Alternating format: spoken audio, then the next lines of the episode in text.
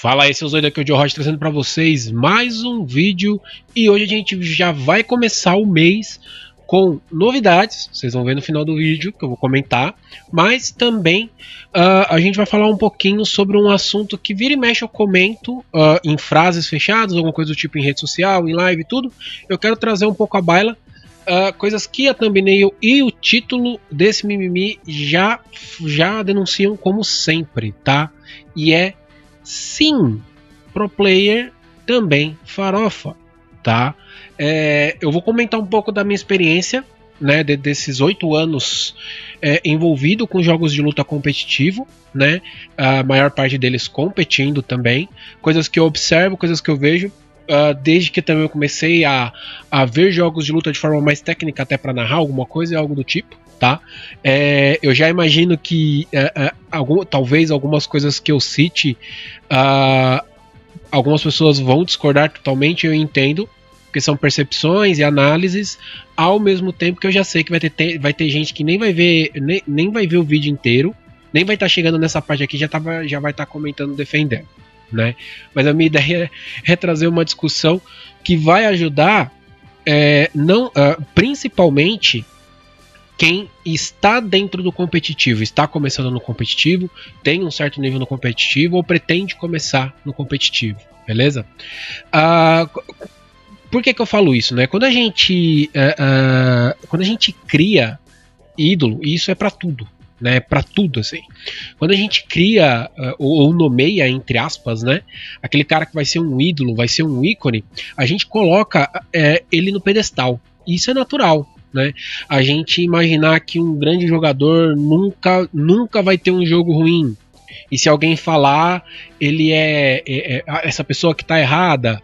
É, aquele lutador nunca nunca perde. Ele, ele, nunca foi o mérito do cara que derrotou ele. Ele perdeu para ele mesmo, né? Um jogo né? Um jogo que a gente goste, não tem como um jogo ser ruim, um videogame ser ruim, uma produtora ser ruim né? É, isso existe, né? A gente coloca em pedestal aquilo que a gente admira e é uma coisa natural porque a gente se espelha nos nossos ídolos, nos nossos ícones, nas coisas que a gente gosta. Então, para nós, de uma forma geral, é muito difícil a gente associar e aceitar que essas pessoas, essas coisas, essas empresas são falhas e elas vão cometer, talvez, uh, vão fazer situações que talvez nós mesmos façamos. E a gente não vai aceitar, porque esse cara é melhor, ele é melhor do que nós. Ele não pode, ele não faz isso. Né? Então é aí que entra a discussão que eu falo do pro player também, uh, uh, do, do, do, pro player também farofado, os grandes ícones também fazer a farofa, também jogar na loucura em algum momento. Então, como eu falei, né, que eu ia trazer isso para competição, uh, existe um problema muito grande para quem compete quando você pega e coloca uh, esses caras em, em, um grande patamar, em um patamar muito alto. E isso eu não estou falando necessariamente uh, de gerações, tá? Vou dar um exemplo do futebol é, um atacante, um camisa 10, falar que Pelé, Maradona o melhor de todos os tempos, não sei o que, ah, eu nunca vou me igualar a ele, é uma coisa. Eles já nem jogam, né? Maradona infelizmente faleceu. Então, assim, é, é, essas pessoas não jogam há muitos anos, estão aposentadas há muitos anos, já são senhores ou já nos deixaram. Então, são gerações. Um, um, um, camisa 9 falar que o melhor camisa 9 de todos os tempos foi o Ronaldo Fenômeno é natural, o Ronaldo já não joga. Mas quando você é, é, é, é, é, coexiste competitivamente na mesma geração de ícones, é um problema muito grande quando você cria esse pedestal para essas pessoas. E principalmente é um problema quando você tenta justificar, não falhas, porque se acerta não é falha, né? Mas, é, é, é mas talvez é, é, escolhas e opções dentro do jogo você tenta justificar de uma forma inalcançável. Por quê? Porque quando você cria algo inalcançável, o nome já diz, né? Você não vai chegar naquele ponto. E você não pode pensar assim. Você não pode pensar, se você pretende ser competidor, e assim, competidor forte e tudo mais, você não pode pensar que você nunca vai conseguir derrotar o Daigo se você tiver oportunidade. Você nunca vai conseguir é, é, é, derrotar o Keoma se você enfrentar o Keoma. Você nunca vai conseguir derrotar o Conqueror, o Shinnok, Sangue Frio. Você não pode ter esse sentimento. Você não pode colocar é, é, competidores que coexistem na mesma geração em que você está competindo. Você não pode e não deve colocar esses caras em um patamar inalcançável. Porque quando você coloca isso num patamar inalcançável, você impôs um limite para você que você não vai conseguir cumprir. A gente, e, e isso eu tô falando no, em, em alguns aspectos que eu demorei muito para perceber isso. Hoje eu sempre faço o meu melhor sempre que eu jogo. Tem, tem um nível alto? Não. Eu não tenho nível alto em Street Fighter, tudo, né? O, que, o, o único jogo que eu tive um, um alto nível competitivo foi Samurai Shodown. Mas todos os jogos e todas as vezes que eu, e todos os jogos que eu competi, às vezes que a, a vitória estava na minha mão contra alguém mais forte, alguém que eu tinha uma admiração, algo do tipo, e eu perdi, depois analisando, foi porque eu respeitei demais. Eu achei que ele não iria a, a, farofar uma coisa, sendo que ele farofou. Eu achei que ele não iria, que ele iria defender uma coisa, que, mas na verdade ele não defendeu. Eu falei isso um tempo atrás em um vídeo, não lembro. Eu, eu, acho que é quando desrespeitar é bom. Eu falo bastante disso nesse, nesse vídeo. Né? E aqui eu fiz é, quase metade do vídeo para falar sobre essa questão de você colocar a pessoa em um patamar assim, porque a gente vai entrar nos clássicos, que é a thumbnail e tudo mais, nos clássicos Ume Shori e agora o Flash, né?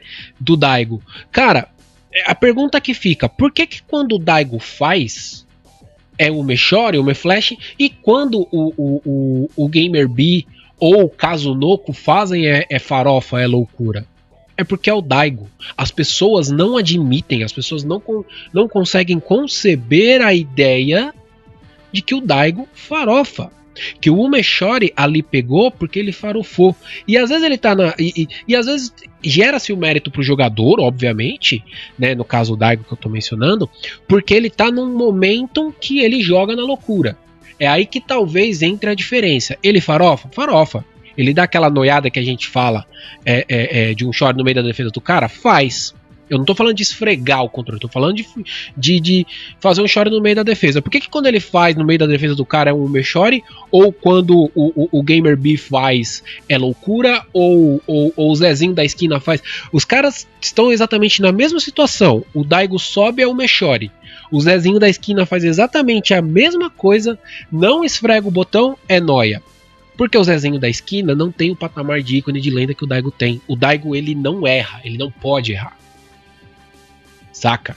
É, é, e, então esse é um problema que a gente como competidor é, é uma das, é, é, eu acho que é o principal aspecto psicológico que a gente tem que pôr na cabeça. O jogador de uh, uh, o jogador de qualquer nível ele vai noiar, ele vai farofar. Isso vai acontecer. E isso não é necessariamente errado. O errado é quando o cara só faz isso.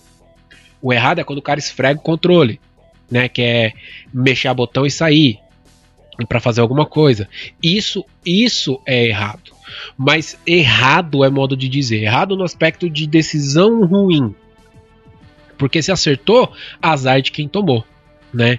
É, é, porque existem todas as questões de leitura, de, de, adaptação durante uma partida. É por isso que a partida não. A, a, grande maioria dos jogos de luta é no mínimo FT2. Né?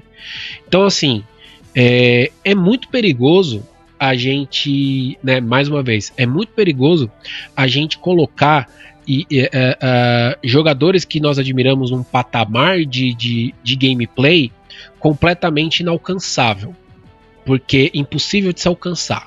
Né? E, e, e, sim, esses jogadores em momentos mais específicos, em momentos mais tensos, ou seja em um momento bom para ele, o cara vai meter 3, 4 Shoryuken, que nem o Daigo fez contra o Gamer B no, campeonato, que em algum momento desse vídeo provavelmente vocês viram. Né?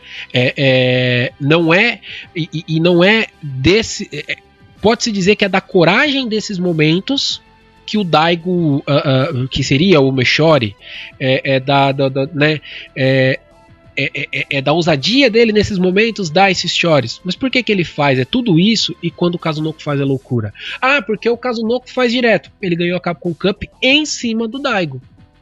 E aí? Ele é. Entendem o que eu quero dizer? Então, assim, é necessário, pra, sendo aquele prolixo básico no final, mas encerrando, é necessário ter uma visão realista do jogo de todo mundo, não só do seu. E principalmente dos caras que você admira. Porque esses caras farofam sim, em algum momento eles vão subir que nem os doidos. E não é errado fazer isso. Mas claro, no momento certo. Beleza?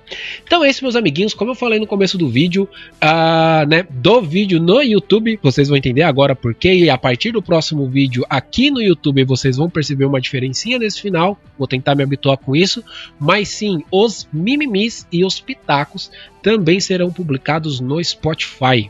Né, eu quero agradecer uma galera que conversou comigo me dando essa sugestão, pessoal dos grupos, né, que eu faço parte, pessoal dos grupos de apoiadores que me deram algumas ideias e tudo mais, o Watson que também tem podcast, por exemplo, e ao Renato Cavaleiro, do Segredo dos Games, que está sempre me ajudando, e ele uh, também me lembrou disso, né? Talvez aconteça alguma coisa relacionada para ele lá também, né? No Spotify também. Acompanhe o Renato para ver certinho, mas ele conversou comigo, acho que semana passada, sobre o lembrei, putz, pode crer, preciso fazer isso.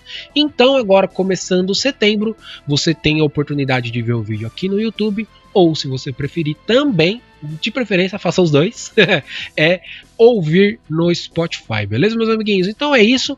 Faz esse esquema de trilha, sabe fazer muito melhor do que eu. Beijo no coração de vocês e até o próximo vídeo, seus lindos da minha vida. Abraço.